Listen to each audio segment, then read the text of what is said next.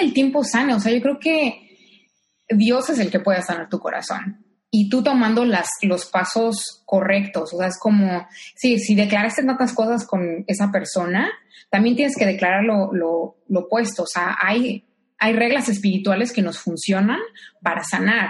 Y es, o sea, yo con él hice todo, o sea, bueno, obviamente eh, cuando corté con él, yo sí creo en borrar todas las fotos, eh, tirar todo lo que era de él, o sea, todo, todo, todo. Dije, yo no quiero absolutamente nada material, ni físico, o sea, ni nada que me recuerde a él, ¿no?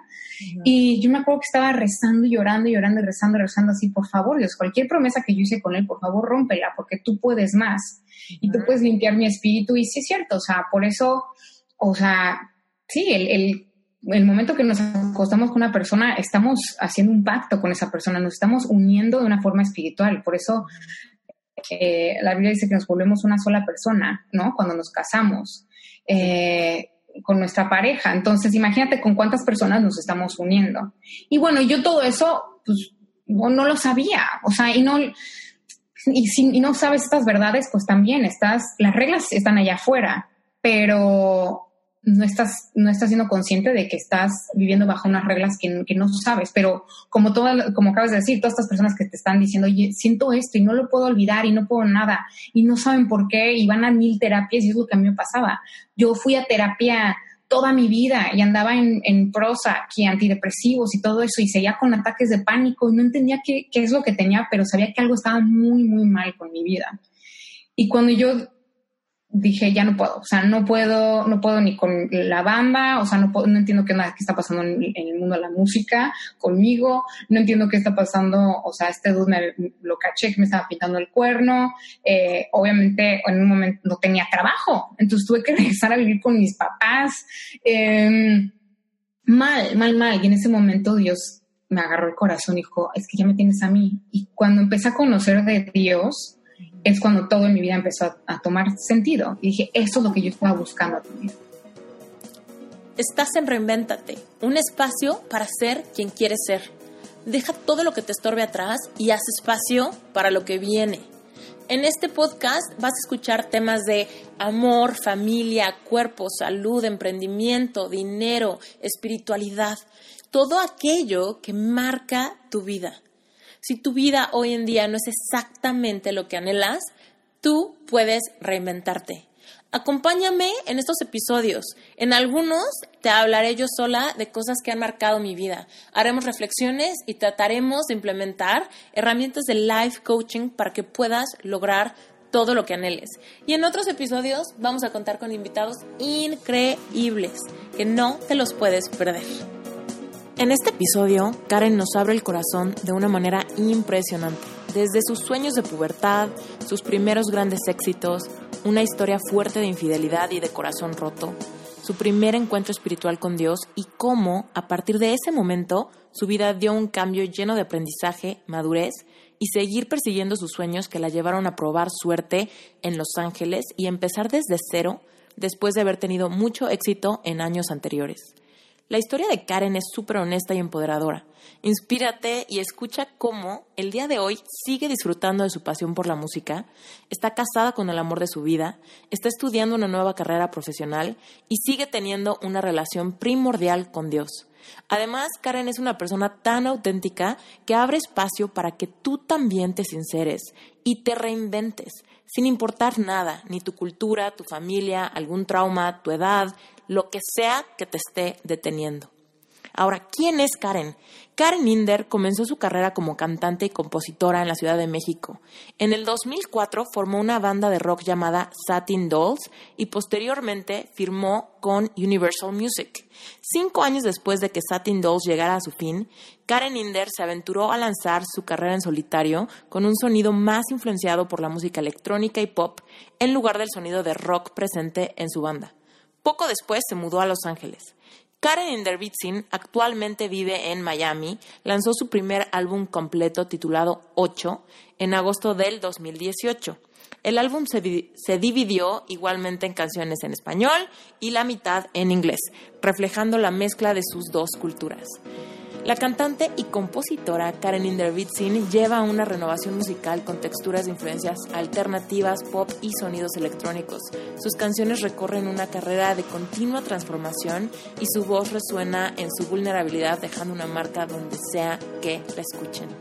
Disfruta este episodio, inspírate. Pues ya estamos, Karen, qué buena onda que estás aquí, que por fin nos organizamos para estar grabando esto.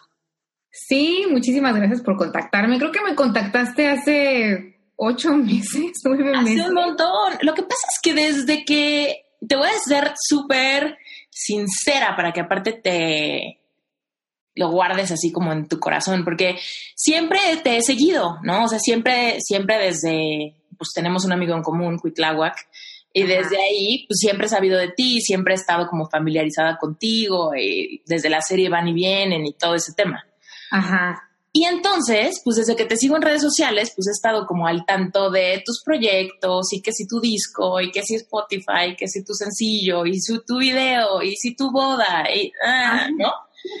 Entonces, desde que yo planeé Reinvéntate, porque Reinvéntate técnicamente no tiene mucho tiempo, salió en febrero del año pasado, ¿no? Entonces me acuerdo, pero mira, salió desde febrero del año pasado, pero yo lo planeé como un año antes de que saliera y me acuerdo que en mi primer draft, en mi primer lista de como a quién invitaría, estás.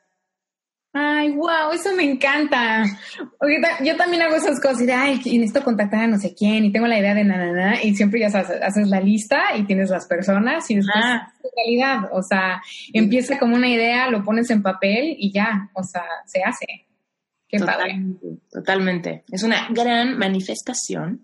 Exacto. Pero bueno, cuéntanos, cuéntanos para que la gente que no te conozca primero sepa qué haces hoy en día. Ya después nos vas a contar todo lo que pasó para que llegaras a este momento, pero hoy en día, ¿dónde estás? ¿Qué haces? Pues hoy en día vivo en Miami, eh, soy mexicana, creo que se dan cuenta con el padrísimo y el acento. Eh, llevo en Miami ya casi cuatro años yo, bueno, nací en México, pero pues estuve aquí en Estados Unidos y viví por todas partes y como que el sueño de mi familia siempre fue, hay que regresar a Miami. Entonces mis papás se vinieron para acá, yo estaba en Los Ángeles, me convencieron y bueno, nada, acabé aquí. Y, y ahorita estoy casada, eh, llevo cinco meses casada, estoy feliz, estoy en el primer año que hay cosas increíbles y hay cosas así de, wow, esto no me lo esperaba, eh, pero, pero bien, o sea, muy contenta. Eh, acabo de terminar el primer año de la carrera de, bueno, fue un año, pero más bien dos años en uno, entonces fue un eh, como eh, programa acelerado de psicología, entonces me faltan dos años más para terminar, entonces estoy en eso, en, estudiando psicología. el año pasado... La, eso no tengo la menor idea.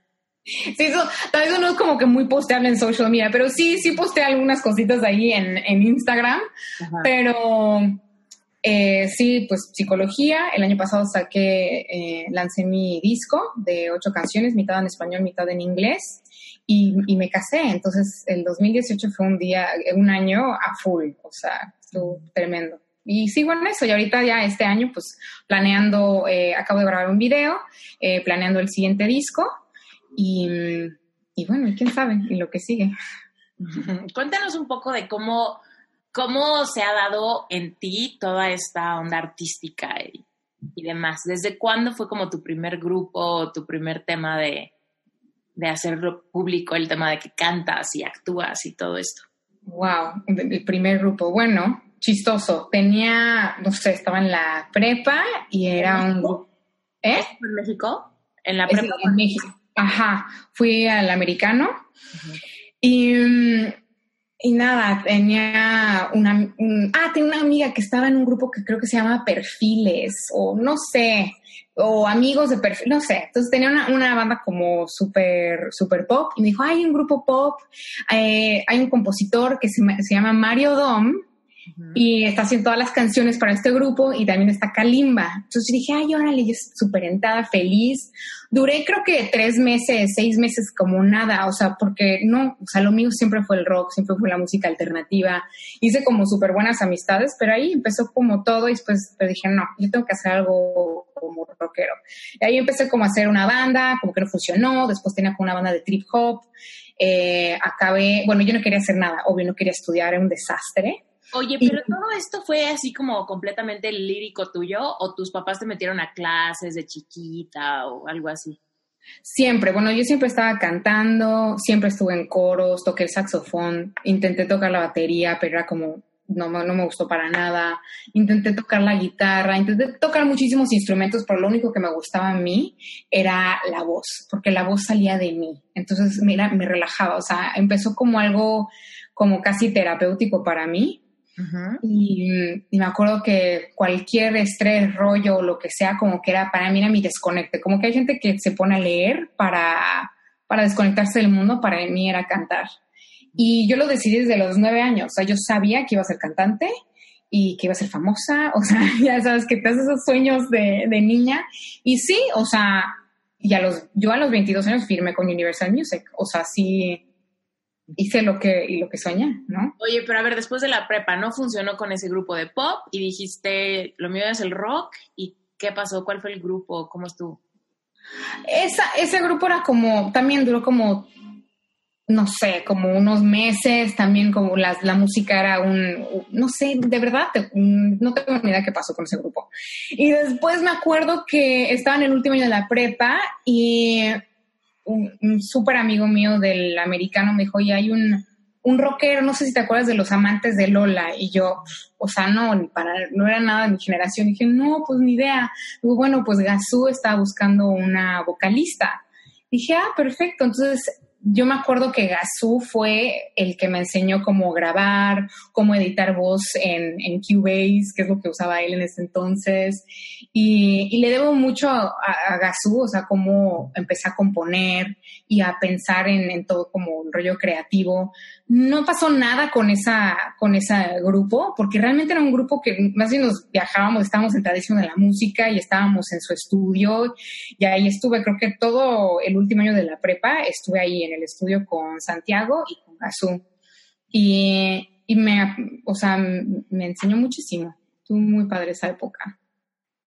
Y luego, ¿cómo pasó lo de Universal? Y luego yo tenía esa música. Bueno, mi mamá sí me agarró de las orejitas y me dijo, no es posible que te acabas de graduar de la prepa y no quieres estudiar porque yo era un desastre. Y dije, no, ¿para qué? Yo voy a ser cantante. Me dijo, no, lo vas a hacer bien. Entonces ella investigó, encontró Fermata y me metió a la, universidad a estudiar música. Y ahí estuve un año, me encantó, pero me encantó, pero seguía mi desastre. O sea, no me podía organizar, no podía, no sé, como que muy ADD, creo. Em, eh, y creo que al año, pues eh, andaba con un chico y me dijo, sabes que tienes un chorro de talento, no es posible que no tienes un grupo, tienes que hacer música ya, hay que armar algo. Y así, armé la banda, o sea, le hablé otra vez a Santiago, le dije, oye, pues sí, tocando de los teclados, sí, órale. Em, este chico era el baterista y así empezamos a audicionar y preguntar a la gente y pues ya armamos la banda y con la música que hice con Gazú, eh, que era como super trip hop, Portishead, eh, dark, decimos hacer la rock, entonces hicimos nuestras versiones y a los como tres meses era el cumpleaños de, ah, bueno, que está buena la historia, es Fernando Grediaga, que ahorita lo acabo de ver en la película de Roma. Ah, no la he visto, la tengo que ver. Increíble película, pero de repente así de, ¿qué hace Ferchis en la película? Fernando Grediaga en ese entonces, en ese entonces era el label manager de, de Universal en, en, México. Entonces a Ferchis le dimos nuestro demo, le encantó la eh, las canciones, dijo, buenísimo, vénganse para acá, armamos una junta y bueno, nosotros estábamos en shock, o sea, llevamos como banda como tres meses o seis meses, o sea, no éramos ni banda todavía. O sea, te tardas años en como cultivar tu sonido y crear lo que eres como banda. Entonces tuvimos una junta y, y, nos dijeron, nos encanta, pero todo es en inglés. O sea, esto es Universal México, tienen que hacer las canciones en, en español. Y bueno, o sea, ellos pensaron que íbamos a ir en tres meses después o un año después con, ah, pues tenemos esto en español. No, no, no. A la semana hicimos todas las traducciones, regrabé todas las canciones y a la semana tenían todo en español. Y, y eso es complicado porque hay veces que, que no suena tan padre lo mismo en un idioma que en otro, ¿no? Sí, es difícil. Se pierde un poquito la magia, lo tienes que hacer súper bien. Eh, y nosotros... no traducir, ¿no? Es como, en español, ¿cómo se diría o cómo se expresaría esta idea? No exacto traducir las frases o cómo. Sí, a veces puedes perder un poquito la idea, pero también como es tu canción, o sea, le tienes como que ese espacio de, bueno, pues este significado le puedo mover un poco. Es fácil cuando tienes algo de español a inglés, obviamente, pero de inglés a español es complicado porque el español, pues obviamente las palabras son más largas, hay acentos, sí tiene su arte. Y lo, lo, aprendimos, o sea, fácil, como que nosotros siempre después fuimos una banda bilingüe y yo hacía muchas cosas en español y en inglés y, y como que sí le tienes que agarrar la onda y también la voz suena distinta. O sea, como colocas la voz en inglés y como la colocas en español, es pierde un poquito también. Lo cantas distinto. Sí. Ajá. padrísimo. Y luego. y luego, eso. Y fue una semana porque literal estaban mega emocionados. O sea, cuando hay pasión, la gasolina es. Sí. Venga todo. Porque pues no vas a perder la oportunidad, no vas a llegar un año después.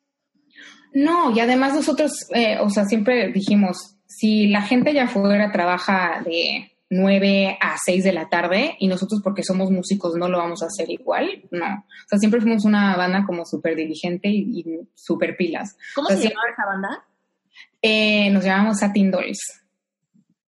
Ajá. Entonces, ya nos firmaron y como dicen, the rest is history, o sea, increíble.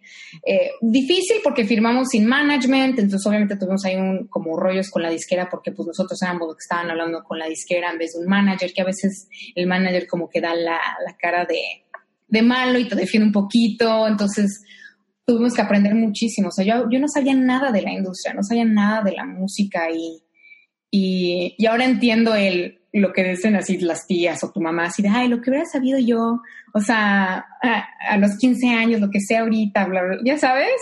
Sí. Como que lo entiendo. lo entiendo perfecto. Sí. ¿Y qué pasó? ¿Qué pasó con ese disco? ¿Ya lo grabaron? ¿Y qué onda? ¿Cómo fue empezar a comercializarlo? ¿Cómo estuvo ese asunto? Grabamos un EP. Fue, creo que nos fue súper bien con el EP. De, estuvimos en el Vive Latino antes de lanzar ese disco, entonces nosotros tocamos tres veces en el Vive Latino, tocamos en el Corona Capital, que no sé si se siga llamando igual, el festival. Eh, sí, tocamos en muchísimos festivales, tocamos en el Bulldog muchísimas veces, eh, en el Imperial, bueno, también muchísimas veces y tocamos también en Estados Unidos. Tuve la oportunidad de tocar en el South by Southwest dos veces, que eso fue creo que las mejores experiencias. Y um, nada, fueron unos cinco años increíbles, con muchísimos altibajos y, y, o sea, como, o sea, es una gran época. No puedo decir que es la mejor época, siempre creo que la mejor época de tu vida está por venir y está por delante, pero sí es una época que la tengo en mi corazón pues porque me hizo, o sea, fue un sueño y, se logró. Y creo que hay muchos músicos allá afuera que no pueden decir, oye, firmé, estuve de gira, grabé discos, grabé eh, videos, e hice todo eso y, nos, y estuvimos ahí cinco años. Wow. Oye, ¿y económicamente qué pasa? O sea, ¿sí reditúa o no tanto? ¿Cómo está el asunto para gente que diga, puta, pues quiero vivir, me encantaría vivir de eso, si se puede o de todos modos es época de construir y etcétera. Mucha gente, bueno, hay como muchos tabús de, no, no ganas nada de la música o de los conciertos, ganas del merch. ¿Eso es cierto o no? Eh, sí, no. Y depende del país y de la industria. O sea, en México ganas bien, obviamente, toda la música regional. Si cantas ranchero, te va re bien. O sea, bueno, todo, en todas, en toda industria te va bien si eres bueno, pero ser bueno en el mundo de la música es como muy subjetivo, porque tú puedes decir que eres increíble y puedes ser increíble, pero si la gente a tu alrededor y en la industria no lo cree, pues no te va muy bien, ¿no? Entonces, no sé, no hay reglas. No hay reglas, pero sí. O sea, lo que te puedo decir es que mi experiencia es que si estás en el rock, sí es un poquito más complicado, porque no hay tantas estaciones de radio que están poniendo rock. Afortunadamente ahorita hay YouTube y hay Spotify y todo el mundo te puede escuchar. Si, o sea, si a la gente le gusta el indie, te va a escuchar, ¿no? Y va a estar, vas a estar en su playlist. Em, entonces, depende del género, depende del país. Obviamente eso no aplica si estás en Estados Unidos. O sea, si decides hacer rock o super alternativo, EDM, bla, bla, aquí hay un espacio en, todas, en todos los géneros. En México yo sentía que no había tanto, eh, que sí están, les da un poquito de miedo eh, probar nuevos géneros, les da un poquito de miedo las mezclas, o sea, se van un poco por las tendencias y se guían un poquito por lo que está pasando en Estados Unidos. Es lo que yo siento. Ok. Va. Cuando el mercado no es esto, o sea, los fans son distintos, el mercado requiere algo, no sé, como que ya sí, el mercado es distinto, pero a la vez tenemos internet y todo el mundo escucha lo que está afuera. Eh, todo está a nuestro alcance. Y la globalización está todo lo que da. O sea, ya no importa si estás aquí o allá o dónde. Exacto, exacto. Y, sí, o sea, lo que yo sentí, que yo estaba haciendo 10.000 cosas. O sea, también, además de hacer satin dolls, era, eh, hacía, o sea, hacía styling, era vestuarista trabajaba para Warp Magazine y estuve año y medio haciendo la, parte de, moda de Warp Magazine. También trabajé mucho para Sesiones, eh, que es un programa de tele. ¿Qué más? Voiceovers, o sea, hasta la fecha hago locución, soy locutora en inglés y en español. Eh, también, bueno, y por eso empecé a hacer tele, era TV host. Entonces hice Be Live AR con Bacardi, que era como un, un reality de bandas, súper divertido. ¿Cómo conseguiste eso, por ejemplo? O sea, ¿cómo, cómo, surgen esas oportunidades? La, o sea, puedes hacer un chorro de castings y los hice. O sea, yo hasta me fui, me junté con Memo del Bosque, así en Televisa. O sea, hice todas las eh, entrevistas necesarias, pero todos los trabajos que conseguí realmente eran de amigos. Entonces, eh, no, Bill, Bill era un amigo de Joe, del guitarrista de Satin Dolls. Dijo, oye, están buscando alguien como rockero que haga este programa, bla, bla, y tú quedas perfecto. Dije, ah, perfecto, pero en la vida me había tenido que memorizar un guion. O sea, pobrecitos, al principio era yo un desastre. Y bueno, ya después del capítulo así 20 o whatever, ya le agarré la onda. Y lo de Van y Vienen, tenía obviamente esa experiencia y... Cuéntanos qué es lo de Van y Vienen, porque nadie sabe más que yo. ah, Van y Vienen era, fue un programa que salió en el Canal 11 de, de viajes y de alrededor de la República. Y mm, no tanto de comida, pero de viaje y aventura, y estaba eh, como targeteado para eh, universitarios, ¿no? Entonces, si no tienes mucho varo, son los viajes padrísimos que te puedes aventar en México.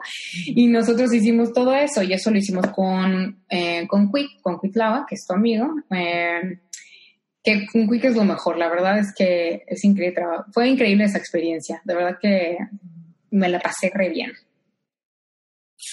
sí, Ajá. Lo invitaremos al podcast un día de estos. Sí, tiene historias, tiene muchas historias. Y entonces, ¿cómo llegaste a, cómo llegaste a Van y Vienen? Ahí, ¿cómo salió el conecte? Ah, porque mi mejor amiga Mary Joe eh, estaba trabajando con, con Quick y me dijo, ¿sabes qué? Ya hiciste esto, tienes ya un demo reel de, de TV host. eh, pues va, estamos haciendo audiciones, no encontramos absolutamente nadie, tú eres como súper aventurera. Yo dije, ay, sí, soy súper aventurera, pero para nada, o sea, yo odiaba las alturas. Eh, me dijo, tú te avientas así de paracaídas. Yo, ay, claro que sí. Yo dije, sí, por el varo, órale, yo me aviento. y de verdad, no sabes cómo la mitad del tipo tiene una GoPro yo así medio sonriendo y aguantándome las ganas de, vomitar. O sea, me hicieron, obviamente por Bonji, me hicimos un rapeleo, un chorro de cosas. Y de verdad me di cuenta que todo está en tu mente y que si te decides hacer algo y que se te quite la pena y el miedo, órale, vas. Y, lo hice. Y todo esto, o sea, todo esto de televisión, ¿era al mismo tiempo que estaba tu grupo, Satin Dolls? No, eso ya había terminado. ¿Cómo fue? ¿Cómo fue que es que le dieron, le dieron freno a, ese, a eso si todo iba tan, tan padre? Sí, iba bien, pero yo en ese, yo creo que en ese momento en mi vida como que yo no estaba bien. La verdad, yo, yo creo que no estaba bien. Mm, no estaba feliz, no estaba, eh, como que no estaba agradecida, no me estaba, no me daba cuenta que, que la vida no era ahorita y como yo quería. como que yo siempre estaba como cinco pasos adelante de, o sea, estamos tocando en el Vive Latino, ¿por qué no estamos en el escenario más grande? Estamos en una entrevista de radio, ¿por qué no estamos eh, en alta rotación en esta estación? Por, o sea, siempre como una insatisfecha y siempre buscando más, buscando más. Y mm, también empezamos súper chiquitos, o sea, no nos dimos cuenta que es una carrera estás construyendo una carrera y una, una, carrera se construye a lo largo de tu vida y no eres músico en tus 20, o sea, eres músico en 30, 40, o sea, es algo que tiene que durar toda tu vida. Y yo siempre estaba como, o sea, hacer canciones no lo disfrutaba porque siempre quería hacer la mejor canción y las canciones nunca eran suficientes. Eh, eh, trabajar con productores, nunca estaba satisfecha, siempre quería un productor con más experiencia, que me entendiera mejor, que bla, bla. Entonces, sí estaba viendo algo increíble, pero al mismo tiempo siempre estaba buscando algo más y no me estaba llenando. Eso está cañón. Esto que acabas de decir creo que está súper poderoso. Siento que mucha gente que nos está escuchando ahorita puede, puede identificarse con eso. Hay veces que nos pasa que no sentimos que nada es suficiente, ni el dinero, ni nuestra situación profesional, ¿no? Y siempre es esta sensación de que algo nos hace falta para poder ser completamente felices o plenos, ¿no? Y esta constante, estar constantemente persiguiéndonos la cola y, nunca llegar a ningún lado. ¿Cómo fue que, eventualmente te diste cuenta de esto y cómo empezaste a trascenderlo? Eh, yo creo, eh, bueno, cinco años después de estar en Satin Doors, yo dije, ya, me voy de solista, como que estaba insatisfecha con el manager, con la disquera, con todo el mundo, con el, ya sabes, el, que si el baterista, bajista, lo que sea, o sea, ponle el nombre, yo quería hacer lo mío. Y, y en ese momento creo que viví como un encuentro con Dios, porque fue el momento que me deshice de la banda y ya quería hacer como que lo mío y empecé como a escribir, pero como que no estaba contenta, o sea, como que me estaba hallando como solista. En ese momento también estaba en una relación, me di cuenta que, que me estaba pintando el cuerno. Em, y yo, pues, ni idea. Yo decía, pues, que como tiene tiempo este dude, trabaja tanto y siempre está conmigo. Yo, ¿en qué momento? Pero bueno, em, me di cuenta que me estaba pintando el cuerno y yo ya vivía con él. Entonces, eh, pues, como que nos, o sea, me fui a vivir con él los primeros cuatro meses, como que ahí es cuando me di cuenta que algo estaba mal algo estaba raro, me estaba pidiendo, no, una vez a la semana no, no puedo llegar a la casa, una vez a la semana tengo que hacer como mis rollos, y dije, ay, tengo que estar con mis cuates. Eh, ¿Te pegó mucho? ¿Eh? ¿Te pegó mucho cuando te diste cuenta? Y esto te lo pregunto porque también mucha de la comunidad de Reinventate está muy interesada en temas de pareja, amor, conexión, como este tema de, alinearte bien con alguien y qué pasa cuando sufrimos decepciones amorosas.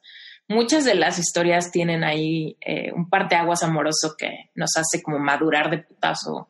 Sí. Sí, para mí era raro porque yo no me imaginaba el resto de mi vida con él.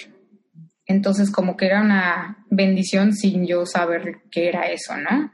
Porque en ese momento de hecho, mi, hermana ya estaba como súper pegada a Dios, estaba rezando muchísimo por mí. Cuando se dio cuenta que me fue a vivir con él, me dijo, en ese momento me, se puso a rezar y dijo, por favor Dios, si es para ella, por favor que ya se casen, y si no es para ella, que, que esto ya, que se rompa. Y de verdad es que yo sentí como que algo espiritual ahí raro pasó, que, que no era para mí y yo me tenía que dar cuenta y yo sentía como una voz adentro así de checa, checa su celular y yo no, que falta respeto, qué horror porque van a checar su celular y como que algo dentro de mí, eh, pero así meses y meses y meses. Y cuando abrí su cel era así de, wow, o sea, es otra persona, tiene otra vida y está hablando con no una, con miles. O sea, cuando le fui a reclamar así, oye, ¿qué onda con esto? O sea, no era de, oye, ¿qué onda con X? Era, y esta, y esta, ya ni me acordaba los nombres de tantos mensajes y tantas cosas. Dije, pero... Y me di cuenta que obviamente no tiene, eh, eso sí decidí en el momento, no tiene nada que ver conmigo y tiene todo que ver con él. Porque si él tenía un problema en la relación, obviamente tiene que hacer como lo, lo honesto y decir, oye, ¿sabes que no me está gustando? Tal, tal, tal. Pero después ya cuando cortamos un chorro de gente me dijo, oye, no, pues es, es que es así y fue así con la otra y con la otra y con la otra y esa es como su historia, es lo que él hace. Entonces fue, ah, bueno, pues si alguien me hubiera dicho, me, hubiera agradecido muchísimo, pero sí me pegó mucho. y tuve que trabajar muchísimo en esa sanación y, en estar bien y hasta ahorita, desafortunadamente años después, ahorita que estoy casada, el, he tenido que otra vez como sanar ese trauma, porque sí es algo muy traumático. No sé, la gente no se da cuenta. Lo, eh, ¿cómo se llama? Es síndrome postraumático. No sé cómo se llama en español, perdón. Pero dicen que sí, cuando hay una infidelidad, sí hay un, hay, hay síntomas de ese, de Totalmente. ese trauma. Totalmente, estoy tan de acuerdo contigo ahorita. No sé si sabes que tengo un curso que se llama Epic Heart. Igual y has visto que lo he anunciado por ahí. Pero justo es un curso de nueve semanas que ahorita estamos por, está por terminar la primera generación de gente y estoy por abrir para la segunda generación.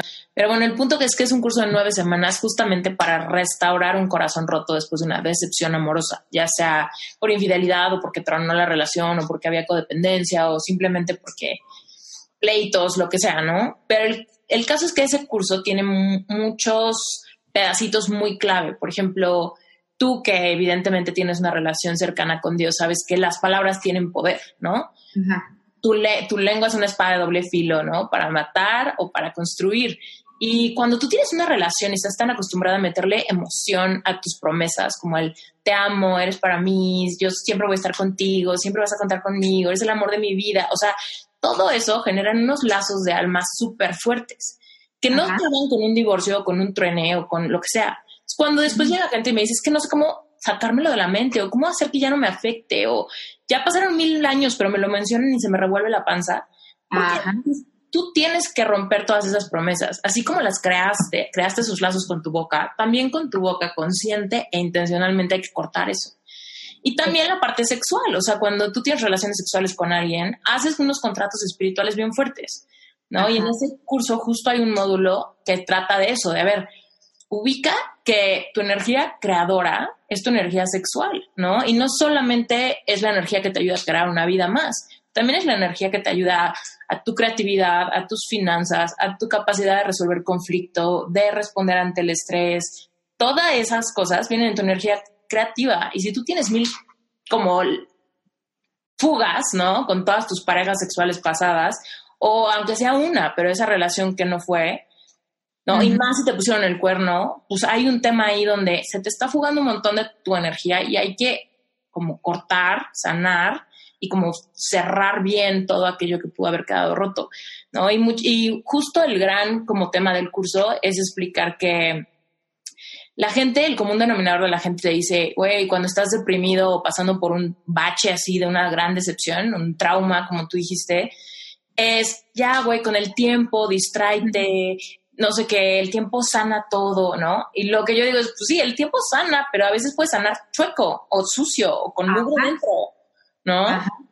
Sí, sí, totalmente de acuerdo. Yo no creo que el tiempo sane, o sea, yo creo que Dios es el que puede sanar tu corazón. Y tú tomando las, los pasos correctos, o sea, es como, sí, si declaraste tantas cosas con esa persona, también tienes que declarar lo, lo, lo opuesto, o sea, hay hay reglas espirituales que nos funcionan para sanar.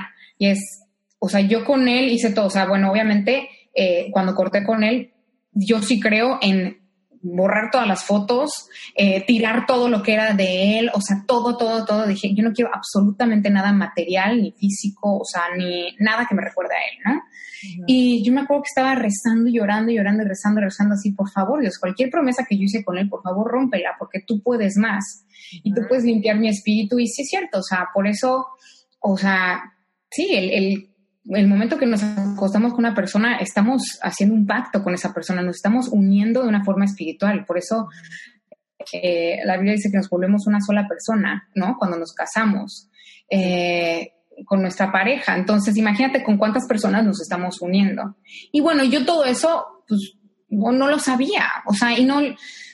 Y si no sabes estas verdades, pues también estás, las reglas están allá afuera, pero no estás, no estás siendo consciente de que estás viviendo bajo unas reglas que, que no sabes, pero como, todo, como acabas de decir, todas estas personas que te están diciendo, oye, siento esto y no lo puedo olvidar y no puedo nada y no saben por qué y van a mil terapias y es lo que a mí me pasaba. Yo fui a terapia toda mi vida y andaba en, en prosa, que antidepresivos y todo eso y seguía con ataques de pánico y no entendía qué, qué es lo que tenía, pero sabía que algo estaba muy, muy mal con mi vida.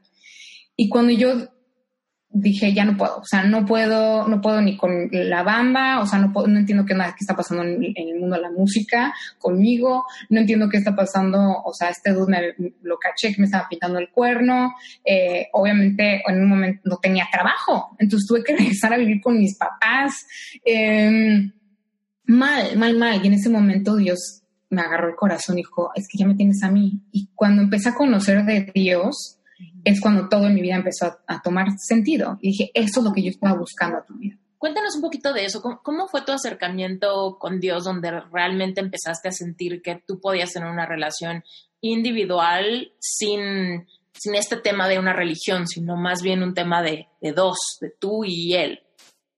Pues para mí, fue, para mí fue de golpe porque creo que hay mucha gente que es un proceso y como que lo tiene en su familia, como que les platicaron de Dios.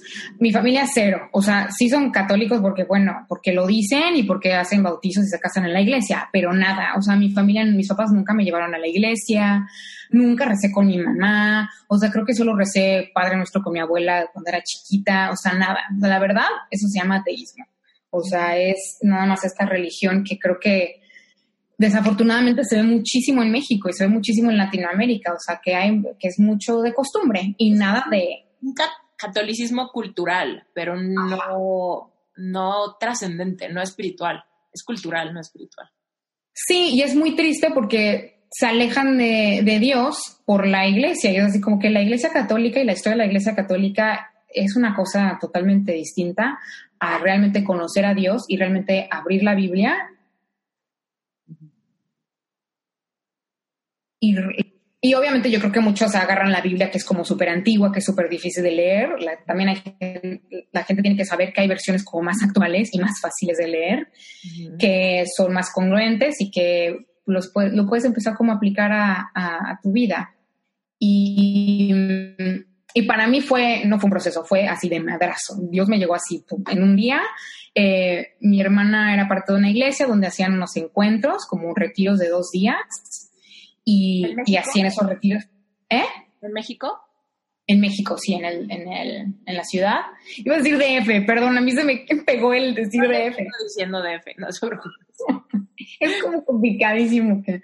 Bueno, em, entonces sí, esta iglesia se llamaba Casa sobre la Roca y en ese momento era justo lo que yo necesitaba. O sea, bueno, ahorita he ido a otras iglesias y con otras, em, eh, con, de otros estilos, pero esta iglesia era así, dura la cabeza, te llevaban a, a los encuentros. yo me volví cristiana a los 14. También. ¿En casa? Ay, qué chistoso. ¿En un encuentro? Bueno, no en un encuentro, yo en una clase de Biblia en casa de alguien. Ah. Y este, y eventualmente, ya que era parte del grupo de jóvenes y todo eso, pues fui a muchos encuentros, como Ay, qué chiste, eso no sabía. Tenemos mucho en común, más de lo que... No sé por qué no nos conocimos independientemente de Quick antes, pero bueno. No sé.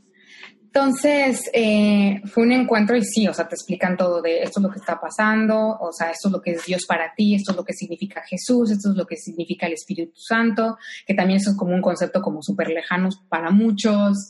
Eh, esta es la importancia de leer la Biblia, la importancia de ir todos los domingos y congregarte y estar en comunidad, porque de verdad es que la vida es, la vida es difícil, es difícil, es difícil hacerla sola y, sin un grupo de gente que tenga tus mismos valores. Eh. Interrumpo este episodio rapidísimo, nada más para recordarte que estoy por empezar el curso express gratuito de Epic Heart. Empezamos este 31 de enero del 2019 Así que si estás escuchando este episodio antes de esa fecha, ve rápido a mi página web esteriturralde.com diagonal epicart y suscríbete para que te lleguen todos los accesos y videos que incluye el curso express gratuito. Este curso es para ti si estás pasando por una decepción amorosa y no sabes cómo cerrar un ciclo con tu ex. Epic es un curso de nueve semanas que te guiará en tu proceso de perdonar, soltar, sanar y cerrar de una vez por todas ese círculo. Es importante que tú sanes tu corazón después de una situación como estas y que no solamente dejes que el tiempo pase. Sanar un corazón roto es un tema bastante controversial. Solamente si tú lo has sufrido puedes entender la intensidad de ese sentimiento. Ahora, ojo, no todos los corazones se rompen igual. Va a depender de tu personalidad. Algunos corazones se rompen a la mitad, otros solo se rajan.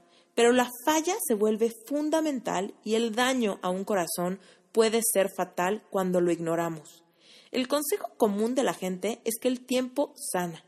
Y eso es cierto, pero no siempre es lo que necesitamos, ya que un corazón puede sanar roto, un corazón puede sanar chueco y puede generar dolores crónicos a largo plazo. Tú tienes que entender que de tu corazón mana la vida. Así que es momento de sanar, de romper lazos de alma, de disolver promesas hechas, soltar recuerdos, sanar heridas y reconstruir para volver a recibir amor. Este curso está lleno de trabajo sincero y profundo. Es necesaria completa vulnerabilidad y determinación para seguir adelante después de una circunstancia como estas, de un rompimiento fuerte, de un divorcio o de una separación abrupta. Es por eso que he diseñado este curso para darte un espacio seguro para que puedas sentir y enfrentarte con tus miedos para poder superarlos. Si esto te interesa, por favor suscríbete en esteriturralde.com diagonal epic heart. Te va a llegar toda la información por correo para que puedas estar en el curso express gratuito.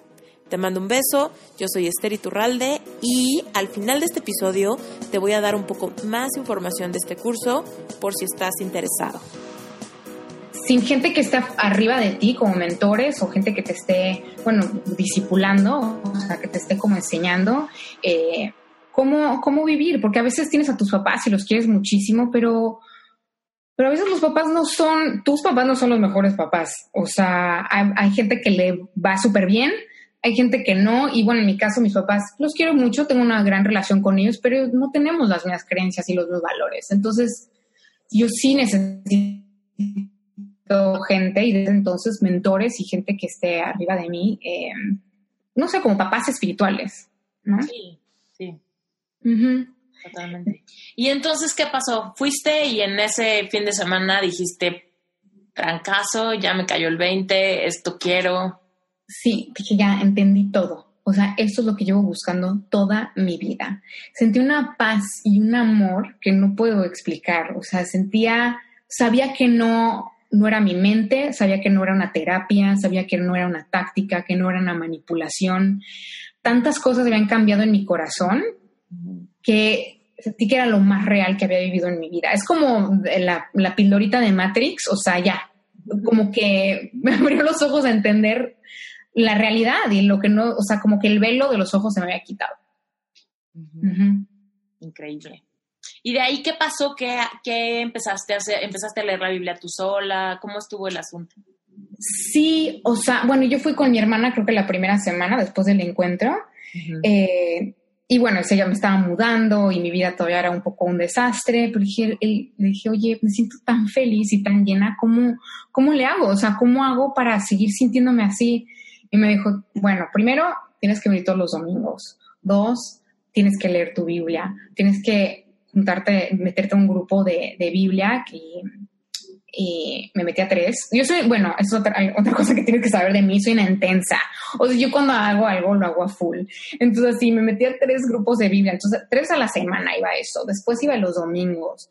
Eh, y era justo lo que necesitaba. O sea, yo estaba metidísima en muchísimos rollos no padres. O sea, y, poquito a poco me fue cayendo el 20, o sea, porque los domingos, ya sabes, me invitaban, ay, siéntate conmigo, ya sabes, alguien de la iglesia, órale. Y me sentaba al lado y yo oliendo alcohol, ya sabes, porque una noche antes, obviamente, me había ido de peda con mis amigos, porque esa era mi vida. O sea, yo me la vivía en, en la fiesta, iba a tres fiestas a la semana, fumaba, drogas de vez en cuando, gracias a Dios nunca me volví megadicta, pero pues eh, era como, bueno, pues si tienen algo, pues ahí órale, como que le entraba tampoco era alguien que me, o sea, no me estaba acostando como con 10 mil personas, pero también era de, bueno, mi sexualidad es mía, soy libre de hacer lo que yo quiero.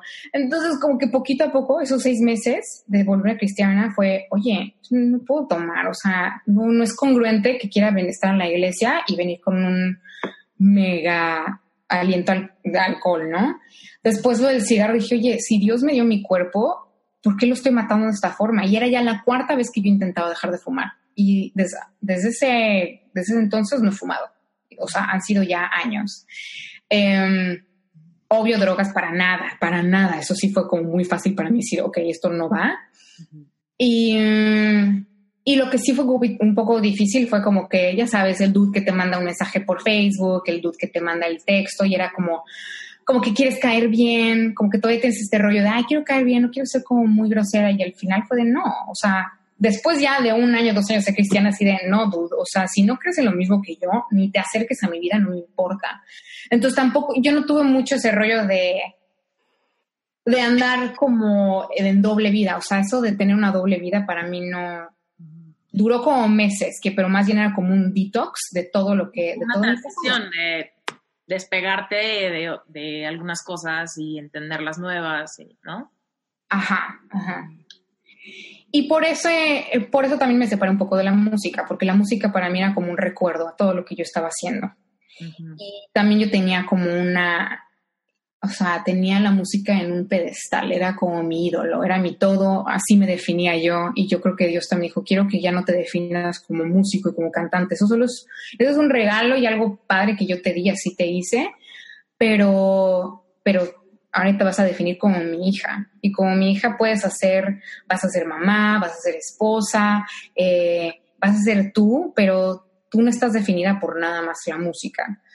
Y, fue un año que súper difícil, pero dejé de escuchar radio, dejé de escuchar música, o sea, solo escuchaba música, alabanzas y música para Dios, que era súper difícil porque yo estaba acostumbrada a escuchar Radiohead y The Killers y música súper buena. Y no es decir que la música cristiana no es buena, pero es otra cosa. O sea, es musicalmente es distinto, sí tiene eh, la música cristiana es lo que obviamente está inspirada por Dios y es para Dios, y la música del mundo, obviamente no, está inspirado por otras cosas como mundanas que están, unas pueden estar bien, otras pueden estar mal, whatever. Eh, pero sí, la calidad de música para mí era, o sea, es, es distinto. O sea, hasta la fecha como músico, como que sigo, obviamente escucho música de todo, o sea, cristiana y no cristiana, pero en ese momento de mi vida sentí que tenía que despegarme de todo eso al 100. Ok, padrísimo. Y entonces, ¿Qué, pasó después de Van y Vienen y todo eso? Ya había terminado tu grupo, ya estabas en esta transición, eh, te mudaste a vivir a Los Ángeles. Ajá. Sí, eso, no, yo, yo ya era, eh, yo ya era cristiana cuando, cuando empecé Van y Vienen. Ah. Ajá. Entonces, y yo ya estaba haciendo música, intenté solo hacer música con cristianos. También hay muchas cosas de las iglesias que, y de los conceptos, o sea, hay muchos cristianos que, eh, que no necesariamente tienen como la teología muy bien plantada. Entonces, lo más importante que puedes hacer tú como cristiano es tú conocer a Dios, es tú leer tu Biblia y tú estudiar. Eso es lo más importante que puedes hacer, porque no puedes creer en lo que te recomiendan. Y yo creo que Dios por algo me quiso en esa iglesia y estoy eternamente agradecida y conocí gente increíble, pero también había mucha gente que no conocía la industria de la música y, tenía unos conceptos que a lo mejor no estaban tan atados a la Biblia y eran como más atados a cosas religiosas y culturales. Entonces...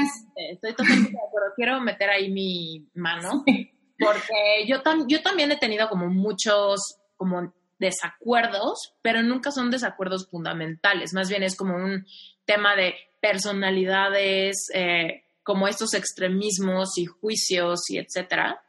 Para mí es como, bueno, es padrísimo tener una comunidad donde compartes creencias, pero al mismo tiempo hay que ser como súper claros en que tu relación con Dios es tú con Dios. O sea, es un, es un ping-pong de dos, ¿no? Y realmente, si tú quieres ser parte de una comunidad por pasar tiempo y por quizá tener como confidentes en el, o sea, en este tema de tu, de tu camino con Dios y tal, para que te entiendan, pues está muy padre, siempre y cuando no, el juicio externo no venga como a mermar o a, mantener o a ser la clave de tu relación personal con Dios, porque ese es el, el, gran tema, ¿no? Cuando tú te acercas a Dios es porque encuentras este sentimiento que te lo da, saber que conectaste sin intermediarios, ¿no? Sí.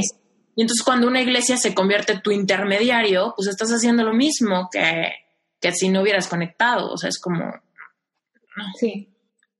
Sí, y cualquier regla que quieras poner encima de la Biblia y encima de la palabra de Dios, o sea, no puedes hacer eso. Si intentas hacer eso, es ya estás poniendo a Dios en segundo lugar. Entonces, Dios nunca dijo solo puedes escuchar música cristiana. si, si tú tienes la convicción, o sea, si tú tienes en tu interior, sientes, sabes que yo solo quiero escuchar música cristiana, eso está perfecto, pero eso es tu convicción, esa es tu decisión. Y cada quien tiene como eh, donde cae, donde cojea, ¿no? Entonces tú tienes que saber dónde cojeas y donde a ti Dios te ha llamado no puedes imponer esas reglas en otras personas. Entonces a mí sí me decían, es que Dios no está en el antro. Eh, yo en ese momento estaba haciendo DJ sets. Dios está en el antro, no puedes estar en antro. No, me dijo, oye, creo que en ese momento sí, ¿Qué? Pero aparte es como Dios está en mí, güey, no, no en el antro o en este edificio. O sea, igual, los edificios de las iglesias es como se sale la gente y es un auditorio con bancas, ¿sabes? Nada más.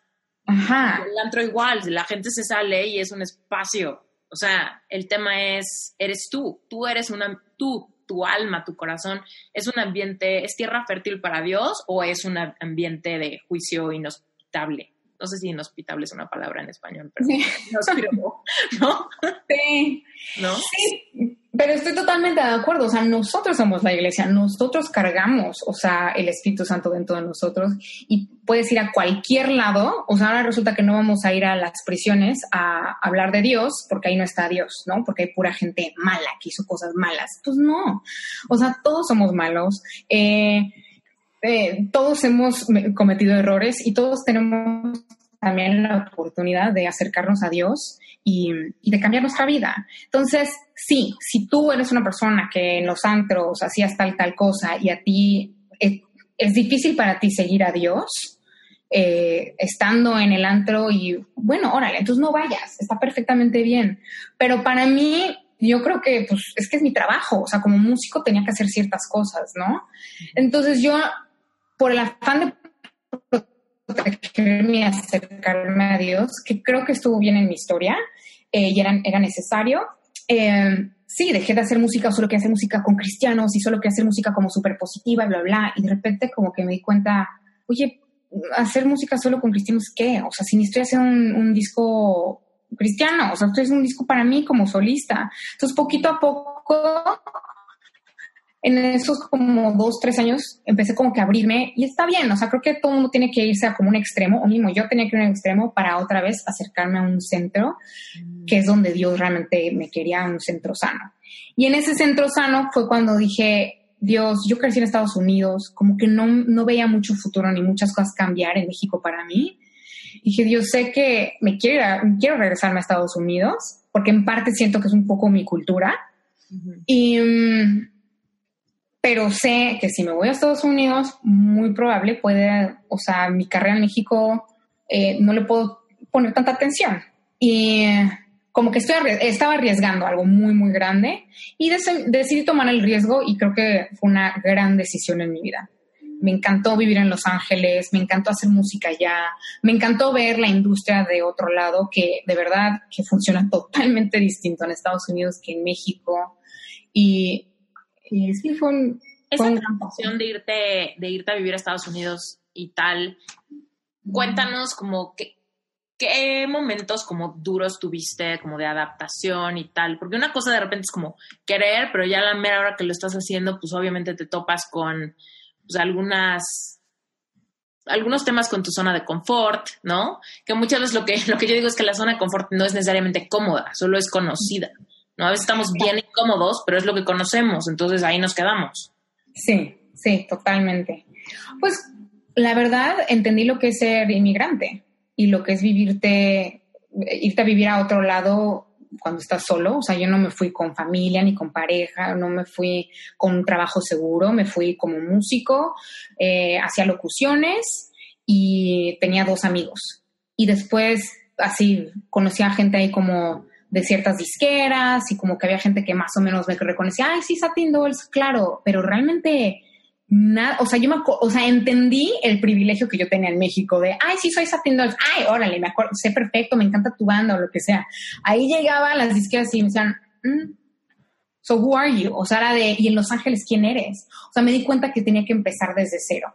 Entonces, firmé con un manager, el manager me resultó fatal, eh, firmé con un agente, un agente increíble, eh, William Morris, que era así como mi máximo, no podía creer que había firmado, pero me mandaron a 10.000 castings, nunca salió nada, o sea, viví el, el, o sea, el struggle de lo que es vivir en Estados Unidos y en Los Ángeles, una ciudad donde todo el mundo hace lo que tú haces, para bien, para mal, o sea, hay gente súper talentosa y también hay gente que dice, no es posible cómo se está montando este duda, al, ya sabes, en el escenario con el micrófono, también gente que estaban en este rollo de fake it till you make it.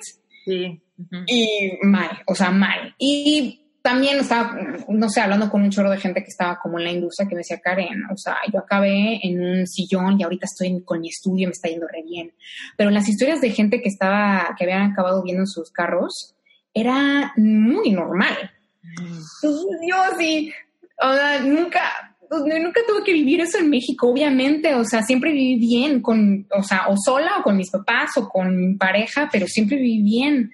Entonces dije, esto puede ser mi realidad, o sea, si no me pongo a trabajar de otra cosa, entonces pues sí, me puse a trabajar de mil cosas, que sirviendo café acá en Ana, y obviamente fue como el siguiente nivel en mi, en mi em, vida espiritual, donde yo me acuerdo que estaba, no sé, sirviendo un café y y, o sea, con el autoestima en el piso, así de no manches. O sea, yo antes, fui, ya sabes, eh, cantaba en frente de mil personas, em, firmaba autógrafos, ya sabes, y yo así limpiando, ya sabes, lavando una taza de café y no podía del coraje. Yo, ¿qué estoy haciendo acá?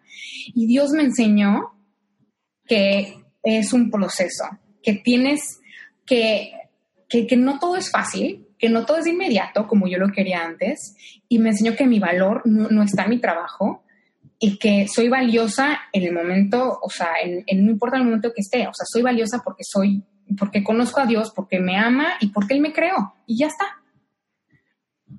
Y eso fue lo que, lo que aprendí en Los Ángeles. O sea, estuvo fuerte.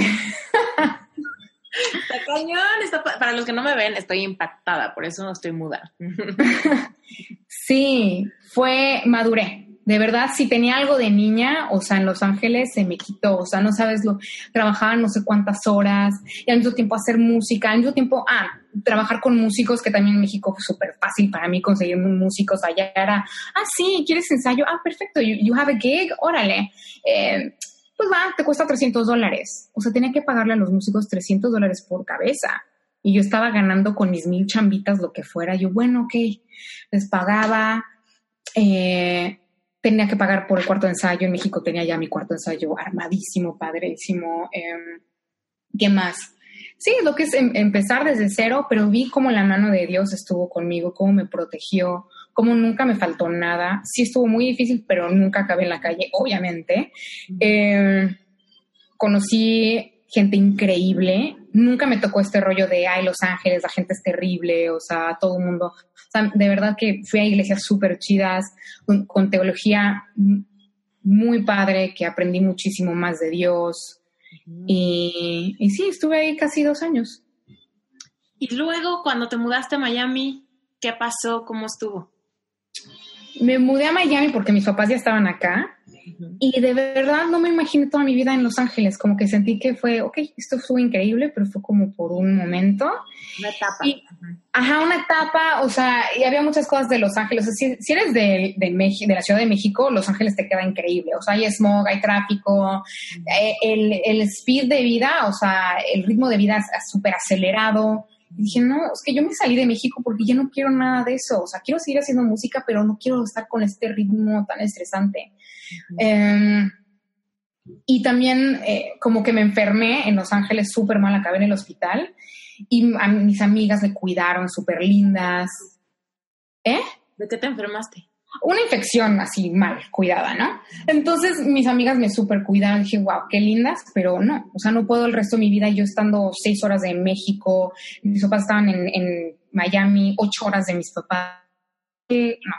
Y también no tenía una relación. O sea, para todo esto, cuando yo cambié mi, o sea, cambié mi vida y conocí a Dios, yo estuve soltera ocho años, siete años, antes de conocer a mi esposo.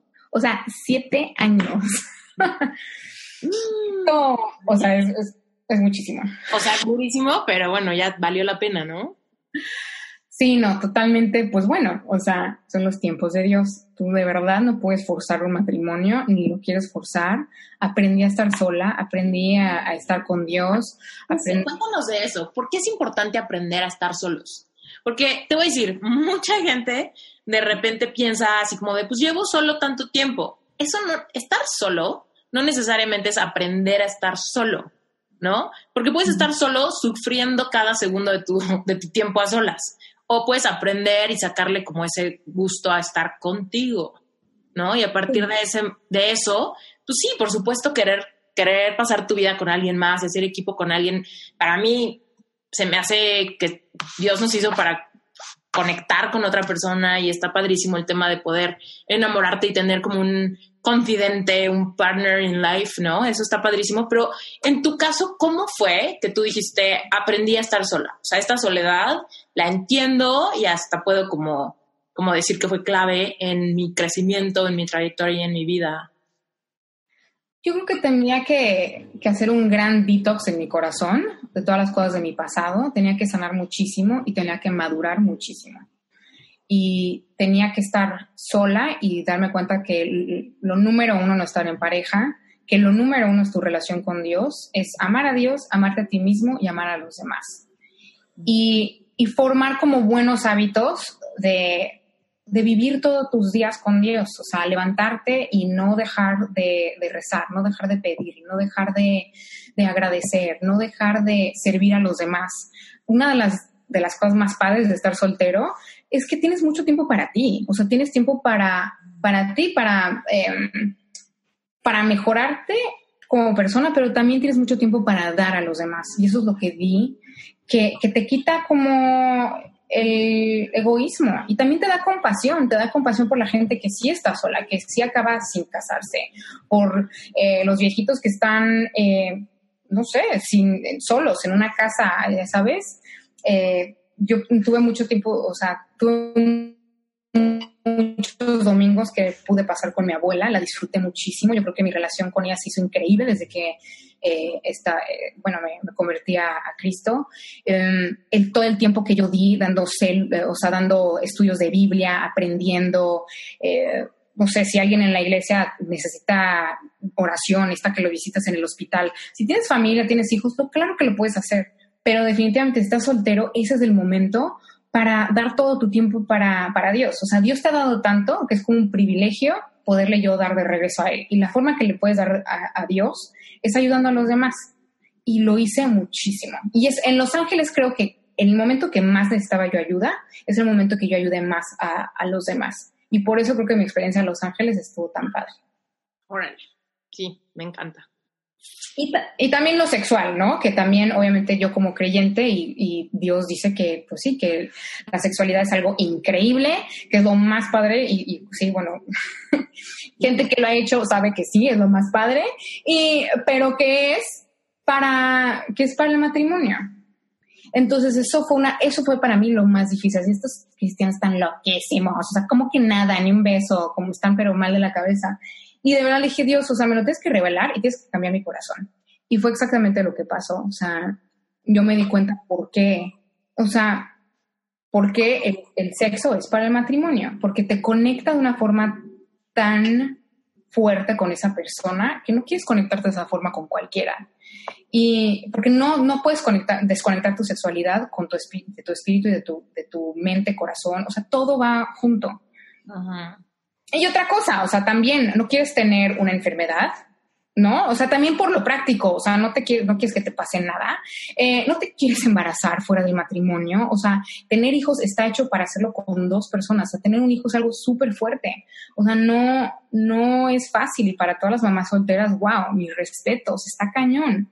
Y bueno, papás solteros también, ¿no? Porque también hay, los hay allá afuera.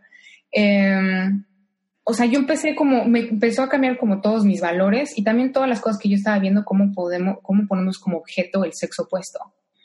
Y, y ahora puedo decir que en mi matrimonio, o sea, lo primordial. Cuéntanos cómo fue que te enamoraste. Después de todo esto, de siete años de nada, ¿cómo fue que llegó el amor a tu vida? ¿Cómo fue que dijiste, este es el bueno? ¿Cómo se sintió eso? Eh, o sea, no era, mira, no era mi tipo, no estaba en mi lista. Ya sabes que estás soltera y haces las 10 mil listas y quiero que tenga ojo verde, quiero que no sé cuántos y que sea medio, que sea latino, mínimo que hable español. O sea, yo tenía como una super lista y el último año yo me acuerdo, Dios, no me importa, o sea, quiero estar, obviamente quiero que te ame, quiero que sea honesto, quiero que sea bueno, quiero que, o sea, quiero sentirme totalmente atraída a él, ya no me importa cómo se ve. Y y cuando... No negociables, lo que de verdad importa, ¿no? Lo que de verdad... Claro, claro que a veces ponemos esta mi lista y dices, sí, pero tú cómo estás. O sea, ¿tienes lo mismo? ¿No? ¿Puedes dar lo mismo? No solo estás exige y exige y una relación no es para eso. Y él llegó a mi vida, o sea, él estuvo creo que un, en el 2016 estaba mande y mande mensajes y you're so beautiful. Bueno, él es de Nigeria y um, entonces, bueno, hablamos en inglés, ¿no? Entonces, you're so beautiful, estás hermosa, bla, bla, bla, me mandaba mensajes y yo dije, no, o sea, yo sí le dije a Dios, quiero a alguien que entienda la música, pero que no esté en el mundo de la música, pero para nada, no quiero, quiero estabilidad, no quiero estar en la locura del mundo de la música y nada, bueno, acabo siendo, él es productor, eh, es más chiquito que yo, eh, es de Nigeria. ¿Qué tan chiquito? Siete años. ¿Siete años? Sí, sí, o sea, y hasta, eso, yo sí, Dios, quiero que esté así en sus treintas. Bueno, quiero que esté hasta, y al final, Dios, o sea, no sé, que, que, sea para mí. Y como que algo pasó que empezamos a hablar y algo en el segundo, bueno, em, empezó a hablar, a hablar como todo un año. Y dije, Dios, no es su estilo, es más chiquito, está en el mundo de la música. No, por favor, que me deje de escribir. O sea, no, no, no, no, no. Y después dije, bueno, Dios, o sea, porque yo sabía que era músico, dije, mira, que solo quiero tener una relación con él, si, o sea, bueno, no relación amorosa, pero solo me quiero, tengo, quiero tener una relación laboral con él. Eh, si me contacta para hacer un disco o lo que sea, ok, porque me, me seguía diciendo, ay, I want to sing a song with you, I love your voice, bla, bla, bla. Em, y dicho y hecho, le pedí eso a Dios y a las dos semanas me habló y me dijo, y sabes qué, tengo una canción en mi disco que creo que vas a quedar perfecta. Me encantaría que, eh, que estuvieras en, que nos viéramos en enero para, para hacer la canción. Entonces eso fue... O sea, pero él también tiene disco, o sea, es productor, pero él tiene su propio disco. Él es artista y produce. Ajá. Entonces eso fue el principio del 2017 y no sé, o sea, me fascinó, me encantó. Y lo que más me gustó es que él en ese momento estaba viajando muchísimo, estaba yendo a Los Ángeles y, y a Atlanta, a Georgia a trabajar y todo el tiempo siempre me hablaba, te voy a hablar en dos horas y me hablaba, te voy a mandar un mensaje estaba en contacto conmigo y dije, ¿qué onda? Este dude ya me habló seis veces y no estoy aburrida, o sea, y no estoy molesta en lo más mínimo, ¿no?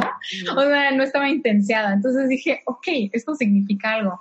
Y me encantó sus pláticas, o sea, podía platicar, podía, eh, me preguntaba, o sea, tenía como cierta sensibilidad, eh, se me hizo inteligente, me encantó sus valores que eso sentía que aquí estaba conociendo mucha gente en Estados Unidos, pero no, no, no eran mis mismos valores. Mm. Es difícil, es difícil, ¿eh? Aquí también, Estados Unidos, conocer a alguien como son valores distintos, no malos, no buenos, son solo distintos, o sea, son otras culturas, ¿no? Y extrañamente la cultura eh, de Nigeria y la mexicana tienen mucho en, en, común, la verdad.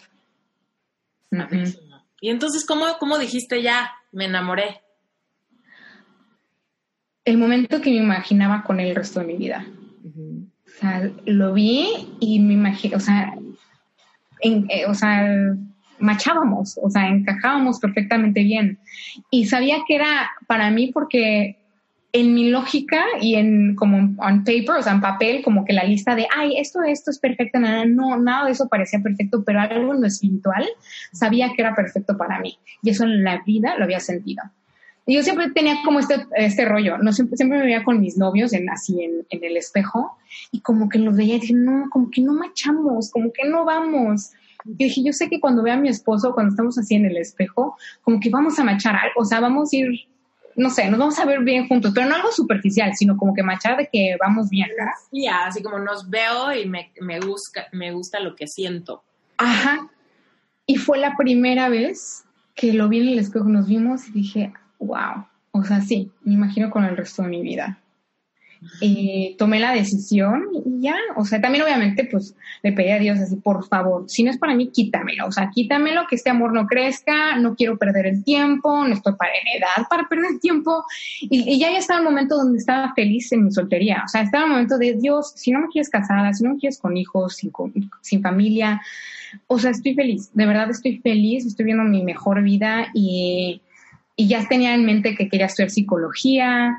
Eh, no sé, estaba feliz y eso creo que es el mejor momento conocer a alguien que realmente no es así de, ay, te necesito, me urge estar contigo. No era de, no, estoy mejor sola, no me la compliques, por favor. Y, y estuvo increíble. Ese primer año estuvo súper bien. Padrísimo. Oye, y bueno, cuéntanos entonces de tu último disco que lo produjo tu esposo, ¿no? Sí, lo de hacer un disco, o sea, ya no estaba en mi mente, pero para nada, y ya con la experiencia que tenía, no me estresamos con trabajo. Entonces yo no tenía ni pensado hacer música con él, para nada. Eh, y salió de él, y ya, ya llevamos un rato, y me dijo, ¿sabes qué? Quiero hacer un disco contigo. O sea, siento que llevas componiendo en Los Ángeles, en México, aquí en, en Miami, y tienes un chorro de canciones, pero no, o sea, nada que me haya gustado, el sonido no era como lo mío, yo soy muy picky con el sonido, sé exactamente cómo me gusta mi música, eh, cómo suena. Entonces me dijo, mira, yo tengo un sonido para ti, déjame hacerte un disco. Y dije, ah, perfecto. Y empezamos a trabajar y, y, ya lanzamos el disco el año pasado. Pero fue una locura, de verdad, fue una locura porque decidimos hacer eso y de repente me, me pidió la mano. fue organizar una boda que yo no tenía ni idea lo que era organizar una boda y después estudiar la carrera de psicología. Entonces fue fue un año increíble de así un chorro de logros, pero no lo vuelvo a hacer, ¿eh? O sea, no vuelvo a hacer todas esas cosas. o sea, el organizar una vida, ¿eh? No todo al mismo tiempo. No, no, no, organizar una, además yo no soy, yo nunca fui esta cursi romántica de, ay, bueno, me quiero casar, o sea, nunca, o sea, yo creo que a los 28 se me ocurrió, ay, bueno, estaría padre casarme, o sea, en la vida, entonces yo no tenía, o sea, hasta mi hermanita me decía, oye, como qué anillo, o sea, y hasta para eh, proponer un matrimonio, así, oye, como qué anillos te gusta? yo, pues no sé. O sea, un anillo, que tengo un diamante, o sea, no sé. Y el vestido, o sea, entonces tuve que investigar todo desde cero porque no tenía ni idea de nada. Entonces creo que fui la novia más dócil. Lo que sí era súper piqui era la música y la comida. Creo que era lo que más me importaba. Y lo demás, de verdad que me valió. O sea, pero sobreviví el, organizar una boda. ¿Cuáles son los retos más cañones de trabajar con tu esposo? Yo creo que cualquier cosa que estés viendo en tu relación se ve en, el trabajo. O sea, definitivamente, si tienes rollos de falta de comunicación, em, lo que pasa con él y conmigo, él, él es súper calmado. Él es una persona constante, paciente y que da paso como sólido y así es como su vida. Como que no se estresa y lo admiro muchísimo y es algo que a mí me da muchísima paz, pero ya el trabajar con él, yo estaba así, ya, o sea, tenemos que hacer esto, nada, nada, yo siempre me pongo metas, hago todo lo posible, o sea, soy, como te dije, como súper acelerada. Entonces, ese ha sido el reto de nosotros, de como que balancearnos. Él sí tiene, ha tenido que como movilizarse un poquito más, especialmente en cuanto a fechas eh, y deadlines, porque pues sí, tienes que ponerle deadlines a proyectos, y yo tenido como que, obviamente, respetarlo y entender que si Dios me puso a mí con él, es también como para yo bajarle un poquito a mi ritmo. Y me da mucha paz porque él logra todo lo que se propone, pero lo logra de una forma totalmente distinta a mí. O sea, yo soy de, tengo que trabajar 10 mil horas y, ya sabes, y él consigue todo, pero descansando, no se estresa, disfruta de la vida. Entonces, eso se ve en, en cómo trabajamos y en, en muchas partes de nuestra relación. Padrísimo. Oye, pues cuéntanos antes de que cualquier cosa de tu sonido. ¿Cuál es tu sonido? ¿Cómo lo describirías? Y evidentemente, seguramente la gente se, te va a ir a buscar Spotify, ya nos dirás exacto cómo te encuentran y todo. Pero cuéntanos eso, ¿cómo definirías tu estilo, tu sonido, eh, de qué hablan tus canciones, cómo te inspiras? Mm. Esa es, la pregunta más difícil que me has preguntado hoy. el putazo para cerrar. Sí, ¿cómo fue que te pintaron el cuerno? Mira, yo te cuento, y así de mi sonido. Es que es súper complicado porque como que yo no creo que tenga género ni, o sea, sé lo que no soy, sé que no soy así súper latin y súper trap, que es como que lo que está, lo que hace mi esposo todo el tiempo, que está haciendo un chorro de, uh, de trap y hip hop, pero em, definitivamente mi sonido siempre ha sido oscuro. Eh, melancólico, ¿no? melancólico, sexy, no sé, me sale, no, eso ni lo trato, no es porque yo sea sexy y, hable de temas sexuales, pero hay algo como sensual ahí siempre, eh, no sé por qué, pero sale. Eh, el, también oscuro, melancólico, eh, como que muy introspectivo. Y hablo, dejo que mi inconsciente escriba mis canciones. O sea, pues, siempre... Logras eso? ¿Cómo logras eso? Eh, esta vez mi esposo así tenía como ponía las, los sonidos, teclados, como que la base de la canción y compuse ya en el, con el micrófono y con los audífonos. O sea, siempre con mi banda, bueno, me tardaba, eran, podíamos escribir una canción y tardarnos meses, ¿no? Y cambiarla aquí y demás en el cuarto de ensayo, pero esta vez fue de lo que voy a componer es lo que voy a salir, va, va a salir en el disco. Y ya me ponía enfrente del micrófono y empezaba a sacar melodías y de repente salían palabras y esas palabras como que veía lo que estaba diciendo. Decía, ah, wow, estoy hablando de, de si confío, si te debo de amar, si debo de continuar con esto. Entonces como que también yo me conozco, entonces sé todos los rollos que traigo en la cabeza. Entonces, ah, ok, en este momento esta canción me llevó a decir esto. Y de ahí ya hago todo el tema de la canción. Mm, ¿Sí? ¿Cómo decides si esto va en inglés o esto va en español? Porque tu álbum mita y mita, ¿no? Ajá. ¿Tú sientes que fluyes más en algún idioma o es como, depende cómo te sientas, es el idioma que... Yo escucho, eh, yo escucho muchísima más música en inglés, muchísima. entonces siempre a mí me ha salido escribir en inglés. Entonces cuando escribo en español, trato hasta de pensar como que la melodía en inglés y de repente le voy cambiando cosas en español. Es que no crecí, o sea, es mi familia rara, o sea, sí, yo, yo nací en México, pero de parte de mi papá son suizos y de parte de mi mamá españoles. Y mi papá escuchó rock progresivo toda la vida, entonces yo escuchaba a Yes, a, a, Led Zeppelin, a los Beatles, yo es lo que escuchaba en mi casa, o sea, mis papás en la vida pusieron mariachi, ni Juan Gabriel, nada, nada. Entonces yo toda esa música la conocí como cuando estaba en la prepa, cuando fui a México, cuando viví en México. Entonces no me, no me sale natural, o sea, sí, entonces es de inglés, pero no quiero dejar como de, de, de, representar a México y lo que yo también soy, que también soy mexicana, también soy latina, ¿no? Oye, y por ejemplo, en tipo redes sociales y así, donde evidentemente compartes tu proyecto y pues la idea es que la gente escuche todo y que tú te posiciones y tal. ¿Cómo le haces? ¿Cómo decides si hablas en inglés o en español? O, no, o sea, ¿no te causa conflicto un poco perder cuando, por ejemplo, no sé, estás en Insta Stories, ¿no? ¿Estás en inglés o estás en español? ¿Y qué pasa si, es, si estás en inglés, pero entonces la gente que habla español se ofende, se va, se pierde, no entendió, entonces ya se abrió? O al revés, si hablo en español, pues entonces la gente que habla inglés van a pensar que siempre hablo español, entonces como que ya porque me siguen. O sea, eso como, ¿cómo le haces? Oriéntame, porque ahí yo estoy en un caos. Mi esposo es gringo y de repente digo, bueno, yo quiero llevar como mis dos cosas, ¿no? En español algunas, pero evidentemente, por ejemplo, el curso que te conté de Epic Heart, se llama Epic Heart porque pienso en español, es todo el curso está en español, pero no es en inglés porque siento que en español entendemos Epic Heart, pero evidentemente quiero abrir la puerta que quizá un día lo, ah, lo ve todo en inglés. Pero digo, cuando estás creciendo una audiencia, ¿cómo le haces para que la gente no se nortee o entienda que de repente inglés y de repente español?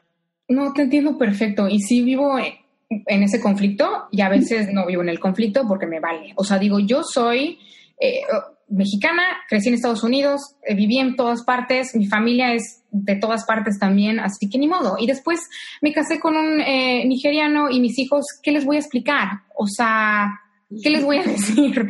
De verdad a mis hijos les voy a decir, mira, eres suizo, español, mexicano, de Nigeria, vives en Estados Unidos, entonces, o sea, quién sabe. O sea, es que creo que ese es el futuro. El futuro es que somos un poquito de todas partes y los que se identifiquen, qué bueno, y los que se ofendan, pues qué mal. Pero creo que en redes sociales hay como un chorro de espacio para los ofendidos y pues que se ofendan si quieren. Pero a mí, o sea, lo más natural es que cuando voy a México hago todas mis stories y todos mis posts los hago en español. Porque estoy en México y estoy hablando con mi hermana, y estoy hablando con mis cuates y me sale. Pero cuando estoy acá, estoy hablando con todos mis amigos, que bueno, aquí en Miami, o sea, es o sea, un spanglish terrible, todo el mundo tiene acento, bueno, hay el, Miami accent, que es muy chistoso, eh, que es el acento de I don't know where, pero es como de todo un poco. Y entonces aquí sí es un poco spanglish, pero posteo lo que usualmente posteo en inglés, de hecho. Pero yo porque, raro, el otro día en el 2016 empecé con una súper, eh, una super disciplina que eh, tengo un journal, tengo una agenda y me di cuenta que en mi agenda todo es en inglés. O sea, no sé cómo mi diálogo interno es en, en inglés ahora. Y yo sé que cuando yo en, en, en, México, es mi diálogo interno en español. Pero eso es lo que pasa cuando eres bilingüe. O sea, estás en un lado y como que te haces un switch mental. Entonces, sí. Sé tú. postea como quieras. Y bueno, yo empecé una época, empecé a postear en español y en inglés y mi hermanita así de, cálmate interlingua. O sea, Así entonces dije, qué hueva. O sea, si de repente me sale la inspiración y pongo un trancacito de un post, digo, no, traducirlo, lo poste en una semana. Sí. No sé. No sé. Ay, bueno. Pues sí, tienes toda la razón con eso de hay mucho espacio en redes sociales para los ofendidos. Así que. Sí, yo creo que tienes que ser como auténtica lo que tú eres y hay gente que lo va a entender. Como que a mí se me hace normal si haces un post en inglés y en español. Es que yo no pienso así, yo nada más estoy leyendo un idioma y ya está. No estoy haciendo el clic de, ah, es en español en inglés. Pero sí, o sea, yo me daba cuenta con Satin Dolls, cuando hacíamos las canciones en inglés, de verdad que la gente no le gustaba. O sea, no le gustaba porque no entendía. Y también quieres cantar las canciones que te gustan. Entonces, por eso ya el segundo disco que hicimos con Satin Dolls, lo hicimos en, lo hicimos en español y le metí como palabritas en inglés como que para no dejar, como que van a Y, y bien, o sea, porque yo sí, mi meta con Satin Girls era hacer el crossover, por eso empecé a ir a, South by Southwest, mi meta era a Coachella y todo eso, entonces... Pero bueno, hice el crossover solita y aquí estoy haciendo. Y todos los reggaetoneros pueden hacer canciones bilingües, porque nosotros no manejamos redes sociales bilingües? Exactamente, exactamente. Sí. Muy bien, Karen. Ha sido un placer tenerte en Reinventate. Muchísimas gracias por tu tiempo y por tu sinceridad y vulnerabilidad y todo. Gracias, gracias por escucharme, por darme un espacio y gracias por contar mi historia, que la historia realmente es, eh, no es mía, pero es escrita por Dios y mm, de verdad que, que todo lo que he hecho en mi vida, lo bueno y lo malo, Él lo está haciendo para, lo está usando para bien y eso es como lo que, lo que me ayuda a soltar el pasado y moverme al, al futuro que él tiene para mí. Y el futuro que tiene es, el futuro con Dios es bueno. No es fácil, pero es bueno. Totalmente. Oye, antes de que te vayas, dinos exacto en todos lados dónde te encuentra la gente. Pues antes me conocían como Karen Dolls, cuando era parte de Satin Dolls, pero ahora me, me pueden encontrar como Karen Inder, que es eh, mi apellido, pero en cortito. Mi apellido es Indervitsin.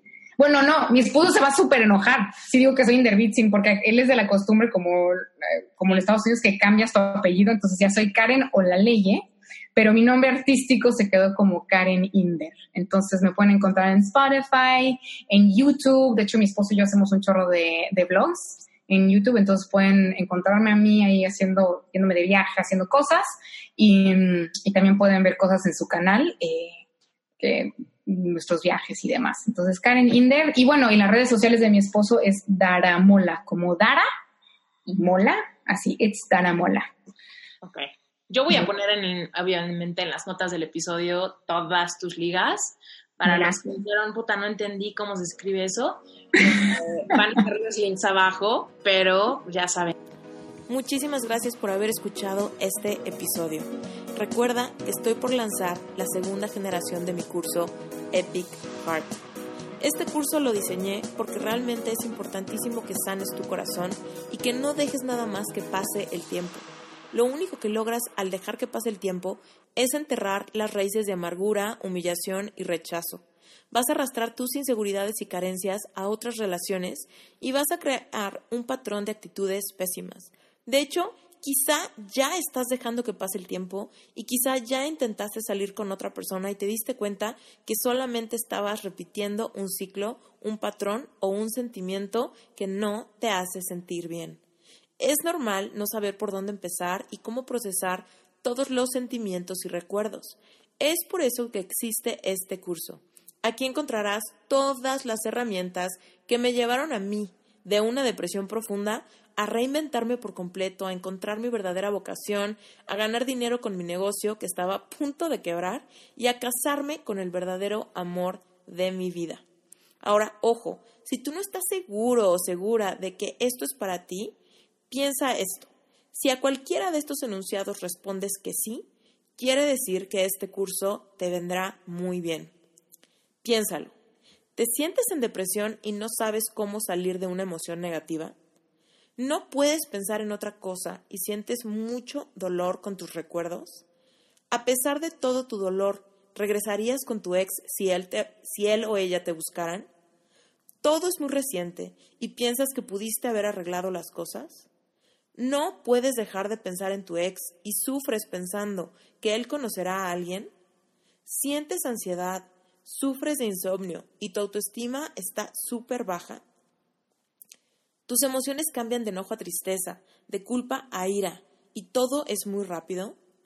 Si ya ha pasado tiempo y simplemente no puedes rehacer tu vida, no puedes perdonar y se refleja en tu estado de ánimo, cuando alguien menciona a tu ex, ¿sientes un vacío en el pecho? Por más que lo intentas, no puedes olvidar a tu ex. Lugares, recuerdos, regalos, canciones del pasado, ¿te afectan demasiado? ¿Has intentado salir con otras personas, pero no puedes parar de comparar? ¿No logras aceptar que todo terminó y tienes esperanzas de volver? ¿Pensar que tu ex encuentra a alguien más te afecta mucho?